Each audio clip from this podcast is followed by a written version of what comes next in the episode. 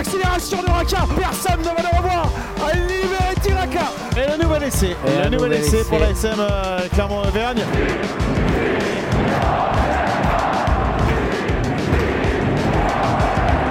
Salut et bienvenue dans l'épisode 17 de la saison 4 du podcast Ici Montferrand avec aujourd'hui Christophe Buron et Didier Cros. Messieurs, bonjour. Bonsoir à tous. Bonjour à toutes et bonjour à tous. En pleine bonjour forme, j'imagine, malgré Oui. le brouillard sur Clermont. La question du jour le président de l'ASM Clermont fait-il les bons choix?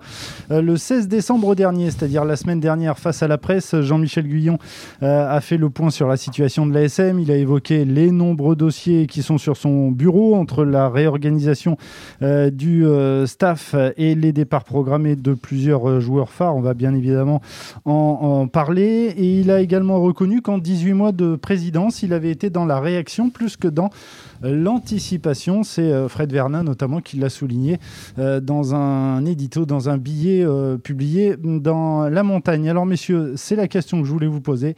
Le président de l'ASM Clermont fait-il les bons choix?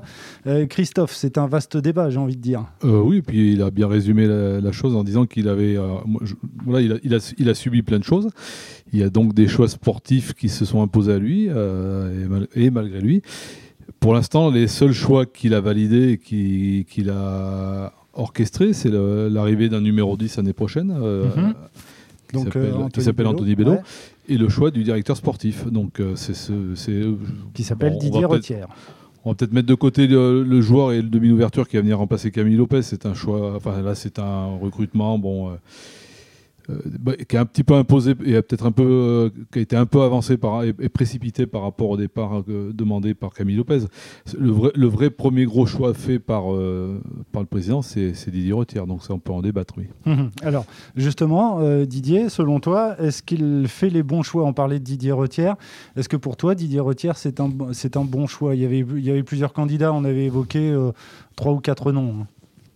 Je dirais qu'il a fait des choix et c'était déjà important qu'il manifeste ses choix et qu'il les expose et qu'il explique pourquoi il faisait ses choix.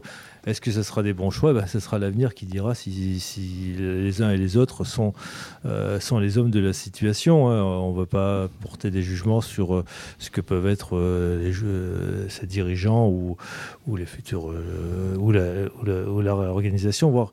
Mais en tous les cas, il a fait des choix. Et euh, c'était important parce que, bah, comme Mhm. je l'avais noté, hein, il était euh, ces dernières semaines un peu trop discret, un peu trop euh, en retrait par rapport à, à tout ce qui se passait autour du club. Et il fallait qu'il reprenne, le- qu'il montre qu'il avait le, le- le gouvernail bien en main et qu'il donnait un cap à- au navire amiral. Mais alors, Est-ce que, les choix seront bons Euh, En tous les cas, ils ont le mérite d'être clairs et d'être, euh, et d'avoir été clarifiés. C'est important. mais alors, Christophe, est-ce qu'on n'a pas mis la charrue avant les bœufs? Parce que j'ai envie de dire, un directeur sportif, enfin, dans l'absolu, on nomme d'abord le directeur sportif et après un, un entraîneur. Là, ça a été le contraire. Et en plus, Didier Retière, on va le dire, même si il peut travailler d'ores et déjà, euh, son, sa véritable entrée en fonction officielle, si je dis pas de bêtises, c'est le 1er avril 2022. Contractuel- contractuellement, il sera, il Voilà. sera en charge et il sera à 100% ici le 1er avril. Oui, la question, on se l'est posée et, et on lui a posé. Et donc pour lui, il n'y a aucun problème de timing. Mhm. Mais là, ça, ça fait partie justement des choix subis. C'est-à-dire qu'il y a un an pile, personne n'imaginait un instant que Franck Azema n'irait pas jusqu'en 2023, terme de son contrat. Donc le choix de choisir un entraîneur avant le directeur sportif, bah, c'était. c'était- Oui, ce sont il a- les il a faits pas eu- n'a ont- pas eu le choix, c'est qu'à le dire. Il était obligé de choisir très rapidement un entraîneur parce que c'était beaucoup plus problématique de ne pas avoir d'entraîneur que de directeur sportif. euh, alors que Clermont on n'en avait pas depuis 3-4 ans, vu que Franck Azema cumulait les fonctions. Pour revenir au choix, euh, bon, on- je pense que le choix principal à discuter, c'est celui de Didier Retière. hein. c'est vraiment le premier gros, euh, la première patte que pose vraiment Mhm. Jean-Michel Guillon sur, euh, sur, euh, sur le recrutement des hommes. Il y a deux façons de voir les choses. Si, euh, vu le profil qu'il a recherché, euh, je pense que Didier Retière, en effet, que- coche beaucoup de cases. Mhm.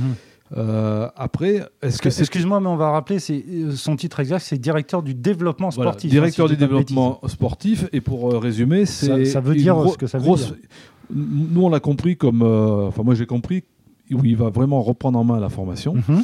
Donc là, on sent aussi qu'il y a un désir, il y a une volonté, enfin une volonté de- de- du président et des- de l'encadrement, enfin du dirigeant qui est Jean-Michel Guillon, de relancer la formation. Donc il devait estimer qu'elle était un petit peu au ralenti ou pas moins performante qu'avant, probablement. Il y a la partie recrutement, mais sur cette partie recrutement, on a très bien compris aussi qu'il allait, euh, Didier Retière, allait être au service de Oui. Jono Gibbs. Il l'accompagne, j'ai enten- j'ai entendu Oui, il le l'accompagne. tout à fait. Donc, donc euh, euh, c'est un profil très très particulier. Mhm. Euh, après, est-ce que c'est le profil qu'il fallait à l'ASM Ça, c'est un autre débat. C'est clair que si un directeur sportif, c'est quelqu'un qui vient au-dessus de l'entraîneur, qui vient aussi pour avoir des contacts directs avec les joueurs et tout, enfin très régulièrement et tout, peut-être que Didier Retière n'était pas l'homme de la situation.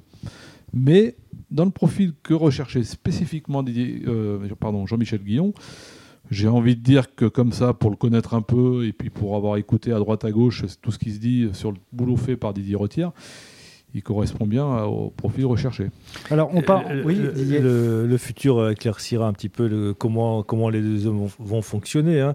Et euh, bon, le président l'a précisé, euh, le patron du sportif, ça reste évidemment John Hughes, et ainsi que sur le sur l'aspect recrutement.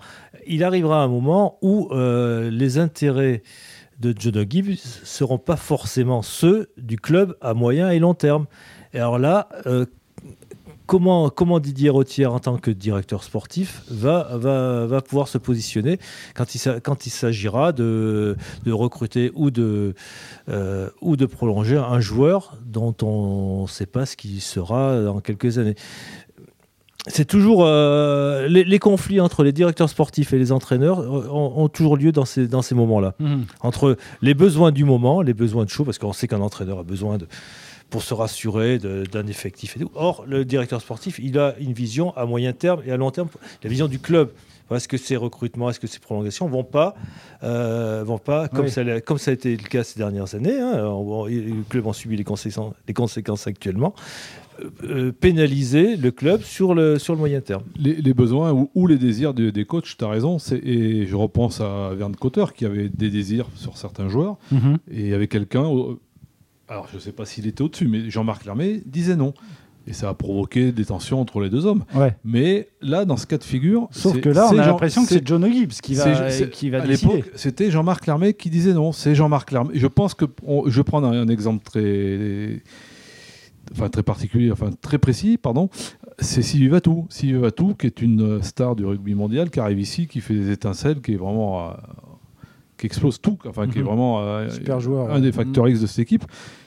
Et euh, on apprend que Castres lui fait une, euh, une proposition de contrat, euh, je, je crois me souvenir, de 20 à 25% plus cher qu'ici, enfin plus, plus élevé.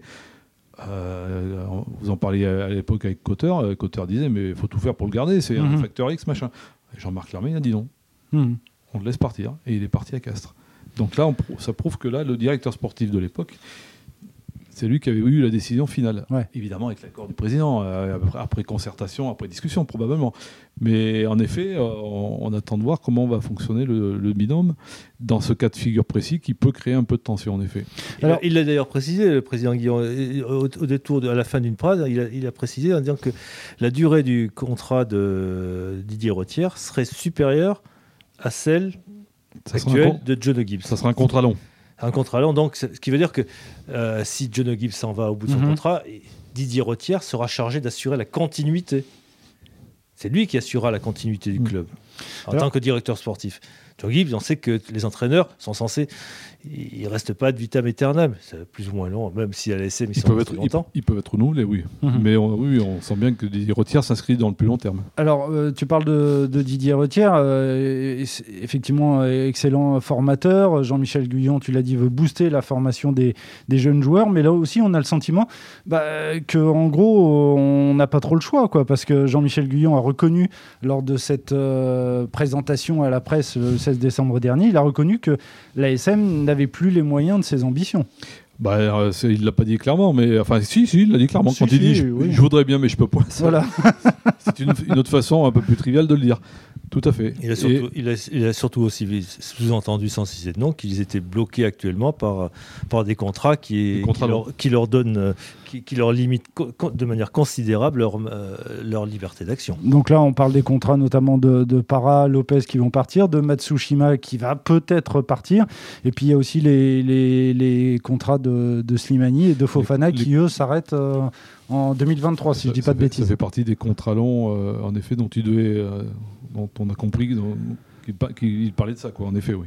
Donc la formation, en gros, on a, on- voilà, on n'a pas trop le choix. quoi. C'est le, le moyen. Oui, de- même si je pense qu'au fil des, peut-être pas cette année, mais l'année prochaine, ils vont récupérer du salary cap, ils vont récupérer de l'argent et.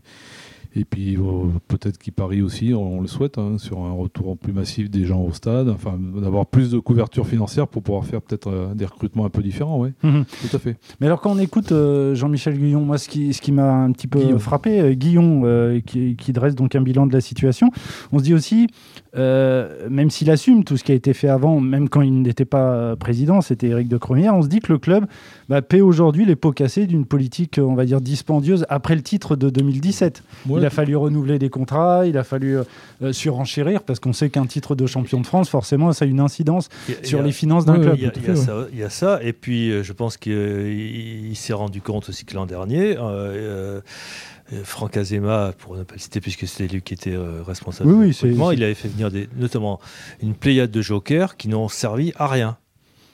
Qui n'ont servi à rien. Et quand il a fait le compte des, sûrement le compte des, matchs joués de tous ces joueurs par rapport, alors c'est vrai qu'ils n'étaient pas, c'était pas des gros salaires, mais à la sortie, c'est il y a cinq- une demi-douzaine de joueurs qui ont été recrutés comme joker médical ou joueurs supplémentaires qui n'ont servi à rien. Je pense que ça, ça l'a un peu fait tiquer quand même, ça. Tu, tu parles de, de choix, euh, voilà, de dépenses peut-être dispendieuses, mais c'était aussi lié au fait qu'il y avait à l'époque 10 joueurs euh, en équipe En de équipe France. de France, oui. Ils avaient, euh, ils avaient il l'a- Jean-Michel Guillon l'a rappelé, ils avaient, forcément, ça, ils ça- avaient 1,9 million, c'est-à-dire quasiment 2 millions d'euros de salary cap en plus. Et d'argent en plus, parce que c'était des indemnités que verse la Ligue via la Fédé. Donc, euh, il- oui, c'est- Alors qu'à l'heure actuelle, ça n'est plus le cas. Il y a, il y a juste Damien Penaud. euh, Tout à fait. Aujourd'hui, euh, leur train de vie a considérablement baissé, ne serait-ce que par cette diminution plus que sensible, hein, de 10 à 1, à 2, quoi, enfin à 1 ou 2 mhm. internationaux. Alors, une, une dernière question, et forcément, c'est une question que les, les supporters se, se- se posent, euh, et une question qui a été posée, euh, notamment au président de, de l'ASM la semaine dernière. Combien de temps cette période de vache maigre va, euh, va durer? Et là, le président de l'ASM a plutôt beauté en touche. Là aussi, en même temps, c'est, compliqué de donner, euh, donner Ouais. un délai. Qu'est-ce que, qu'est-ce que les vaches maigres, qu'est-ce qu'on entend par vaches maigres Est-ce que ce sont les résultats? Est-ce que c'est le fait de- de- de- d'avoir des moyens su- supérieurs? Avoir plus de moyens qu'aujourd'hui, je pense que dans, voilà, dans, dans les deux ans qui viennent, euh, l'ASM va peut-être reprendre un, train de vie euh, peut-être un peu plus conforme à ce qui était le sien il y a, il quelques temps. Après, euh, si la, la période des vaches maigres, c'est d'être en capacité de gagner des titres vraiment, enfin, de manière très cohérente, enfin très légitime, pardon, c'est difficile à dire parce que là, euh, il y, y a- aussi les, adversaires, euh, il y a la montée en puissance à droite à gauche, euh, on sait comment ça va s'orchestrer. Aujourd'hui, on voit qu'il y a Toulouse largement au-dessus avec Bordeaux. Est-ce que demain, il n'y aura pas deux, un ou deux clubs en plus avant que Clermont retrouve un train de vie normal? C'est difficile à dire. Oui, c'est une histoire de cycle. On se souvient que le Stade Toulousain Ouais, aussi fait, ouais. a connu euh, une période de, de, de vache maigre. Euh, dernier point que je voulais voir avec vous, euh, je crois que le, le président a parlé éventuellement de, euh, de, du manque de leadership dans, dans cette Mhm. équipe. On sait que Morgan Parra va s'en aller, c'est- officiel. Morgan Parra, c'est le, le, le taulier, le, le gueulard, j'ai envie de dire, celui qui remettait tout le monde dans le, sens, dans le bon sens.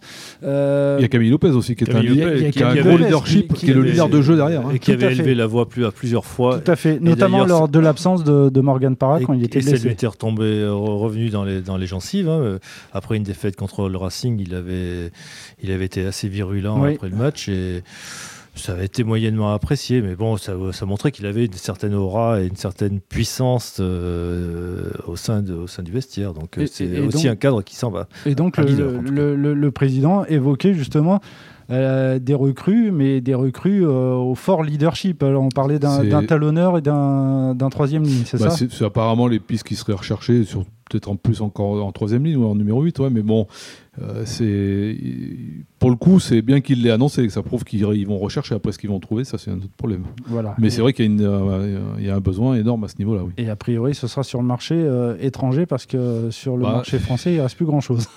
C'est-à-dire que tout. Ou alors, c'est pas libre, je veux dire.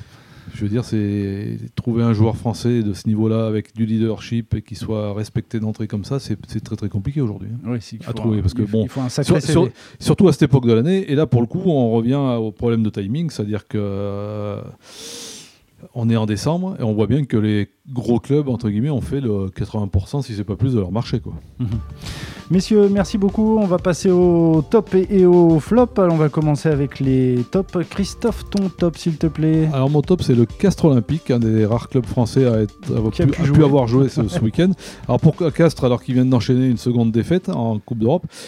Alors deux défaites avec euh, le bonus défensif à chaque fois. Et pour avoir vu ce match euh, au Munster, euh, je voulais les mettre un petit peu en, un peu en lumière parce qu'on a tellement envie d'y ce club qui pendant des années et très souvent pff, entre guillemets faisait l'impasse sur Oui. cette compétition Et que là, même s'il y avait eu un 14. peu de remaniement dans l'équipe, on a senti une équipe qui avait vraiment envie d'en, d'en découdre et qui a failli faire mordre la poussière au Munster sur son, sur son terrain, ce qui n'est pas rien. Donc euh, Castres a été euh, à la hauteur euh, de cette compétition qu'elle a souvent, enfin que le club a souvent négligé. Mhm. Une compétition qui a bien du mal à, à démarrer. On en la, reparlera la- d'après la faute les au, co- flops. au Covid. Euh, ton top, Didier, s'il te Je vais plaît. commencer par mon flop parce que j'ai un- Ah. euh, mon flop ça sera sur euh, bah, sur le ce qui arrive un peu à ce pauvre euh, euh, Radoslav Vidic. Rado Sadjevic. Euh, ouais, euh, Ludo. Ludo, Ludo, on va l'appeler Ludo, hein, Donc, euh, qui, l'ancien joueur on de la rappelle qu'il ouais. avait été, qu'il avait eu des paroles de, euh, Totalement déplacé. totalement déplacées, inadmissibles, ça c'est qui a été donc justement et lourdement sanctionné. Et mais euh, donc il, ce, ceci il raconte que euh, dans, à nos confrères de rugby Rama qu'il avait reçu dernièrement encore des, des insultes, des menaces de mort. Sauf qu'on on en fait quand même euh, un, euh, un peu trop et une espèce de curé sur ce joueur qui, qui est un peu too much quoi. Bon, et il a dérapé, il a, il a payé, c'est normal, mais bon, stop. euh, maintenant, Il s'est euh, excusé. il s'est- oui, mais même si, si- vive- qu'importe, mais vive bon, les réseaux sociaux, quoi. Voilà, ça, ça suffit quoi. Il n'a pas non plus, euh, euh, c'est pas la peine de le couler au pilori. euh, Il n'y a, c'est- pas- c'est- il y a pas que les réseaux. hein. Euh, de voir que même la fédération A13 a refusé son engagement, c'est quand même particulier. On sent qu'il y a une volonté de. En faire un exemple, c'est un tellement exemple. facile d'en faire, de faire un exemple sur un joueur comme ça. Je, je- enfin, c'est- on peut toujours dire euh, oui, mais, mais moi je, pense que, enfin, j'imagine que si ça avait été un joueur plus huppé, est-ce que les, les- les sanctions auraient été aussi lourdes et tout? Là, Genre ça- joueur de là c'était très France, facile de taper dessus. C'était très facile de taper dessus. Euh, ton flop, Christophe? Bah, mon flop, c'est un petit peu, enfin c'est l'OPCR et les décisions qui ont été prises euh, ce, ce week-end. C'était un peu, on a le sentiment que c'était un peu à l'emporte-pièce, un peu c'est un pris peu de court. par cas. pris quoi, ouais, non mais pris de court, un peu, euh, un peu euh, se retrouver au pied du mur et, et on sent bien que derrière euh, il y a la mainmise des, des, Ang- des Anglais et des Celtes sur cette compétition, sur l'organisation des, des coupes d'Europe qu'on qu'on décidé, bah, c'est eux qui ont décidé où devait aller le truc, quoi, enfin dans, dans quelle direction. Pourquoi avoir, faire, euh, faire- avoir fait jouer des, des les, les- comment dire les matchs avec euh, entre les Français et par exemple les Irlandais alors que bon euh, voilà ça aurait été à- bah, on l'a vu hein, ça aurait été à Bel- Belfast à- en Irlande du Nord c'était pas possible Mhm. alors que le, le virus est à mon avis de la même euh, Oui. ce que je veux dire il circule aussi bien à, Il s'arrête à Limerick, comme à Limerick qu'à Belfast, quoi. Enfin, oui, qu'à Ouais. Dublin. Mm. Donc, euh, et puis alors, le, pire, c'est d'avoir, voilà, il y a quand même trois clubs qui ont perdu sur tapis vert pour avoir déclaré leur cas Covid. Euh, c'est quand même euh, Mm. une sacrée, euh, un sacré coup de canif dans la crédibilité de cette compétition. Alors je trouverais ça drôle, mais imagine qu'un club se qualifie pour les huitièmes ou les quarts de finale en ayant gagné à chaque fois sur tapis vert. Ça peut. Ah bah, dé- déjà l'année dernière, je rappelle que La Rochelle a été en finale de la Coupe d'Europe, a été en mesure de la gagner en ayant joué un seul match de poule. Ouais, Parce qu'il n'y avait eu que deux matchs de poule, ils avaient annulé deux journées entières et qu'ils en avaient gagné un et que l'autre il l'avait gagné sur tapis vert. quelle crédibilité donner à, à ce genre de, enfin ce contexte. Pas beaucoup. pas la Sachant que euh, que va devenir cette Coupe d'Europe, hein, puisque les prochains matchs sont prévus début janvier et que la situation sanitaire Oui. euh, Elle ne pourrait être encore pas de pire. s'améliorer de manière euh, sensible, et au contraire euh, d'ici là. Donc, euh, alors on sait bien que ce sont surtout des mesures gouvernementales là, qui, ont, euh, qui ont contraint les- Mm. le PCR à, à- à stop- à annuler cette journée. Mais enfin bon, À, nul- Euh, à reporter certains matchs. à repor- et à repas annuler, Oui. à reporter, pardon. Ils auraient matchs. reporté toute la journée, à la limite, bon, pourquoi pas. Mais là, Mais là, oui, c'était il y a quand même, c'est la géométrie variable, quoi. voilà, à la carte, on va dire. Euh, ton, il reste un top, c'est celui de Didier. Mais je garde un joker pour la semaine prochaine. D'accord. Allez, on termine avec les questions auxquelles vous n'êtes pas obligés de répondre, messieurs. Euh, Sergio Parissé, le troisième ligne du RC Toulon, âgé de 38 ans, se dit prêt à rejouer pour la sélection italienne. Est-ce qu'il prend la squadra Azzurra pour une maison de retraite? Ouais, c'est pas. Il peut encore apporter quelque chose Bon. Bah, c'est un joueur de talent. C'est un- enfin, j'aurais tendance à dire que c'était un grand joueur de talent. Il est peut-être beaucoup moins aujourd'hui. Mais la- vu la faiblesse de l'équipe d'Italie, oui, euh, j'ai envie de dire que Ouais. ouais, Encore besoin. Peut-être dans le vestiaire. Ils en ont peut-être moins. encore besoin. ouais. Euh, afin de respecter les échéances du calendrier de la Champions Cup, le PCR envisage de jouer les huitièmes de finale sur un match sec, voire de passer directement au quart de finale à l'issue de la phase régulière. Messieurs, pourquoi on ne jouerait pas la finale directement? Hein, C'est ouais, le Vélodrome qui serait content parce qu'on en est quand même à je sais plus combien de, de reports des finales prévues à, Marseille. hein. On Ah oui, c'est vrai, que, la- que le Vélodrome va être maudit pour les finales de Coupe d'Europe. oui. C'est la Shkumun. Bon, ce week-end, il y a euh, eu moins donc, de voyages en avion à destination de l'Angleterre, de l'Irlande ou encore du, du Pays de Galles ou même de la France. Euh, au fond, est-ce que le grand gagnant de l'épidémie de Covid, ce serait pas le bilan carbone des clubs de rugby en Europe? Cette fois, là, il était bon. Là, le- Peut-être. Messieurs, en tout cas, merci beaucoup. Euh, bien évidemment, euh, on sera sur place à Brive ce week-end pour euh, poursuivre euh, le match entre les frères ennemis, entre euh, le CA Brive et l'ASM Clermont. Cet épisode euh, du podcast, vous pouvez bien évidemment le retrouver sur lamontagne.fr et sur les différentes plateformes, plateformes de podcast. J'arrive jamais à le dire, plateforme. Je sais pas ce qui se passe. Euh, on se retrouve la semaine prochaine. Merci beaucoup. Ciao, à bientôt. À bientôt. Au revoir. au revoir.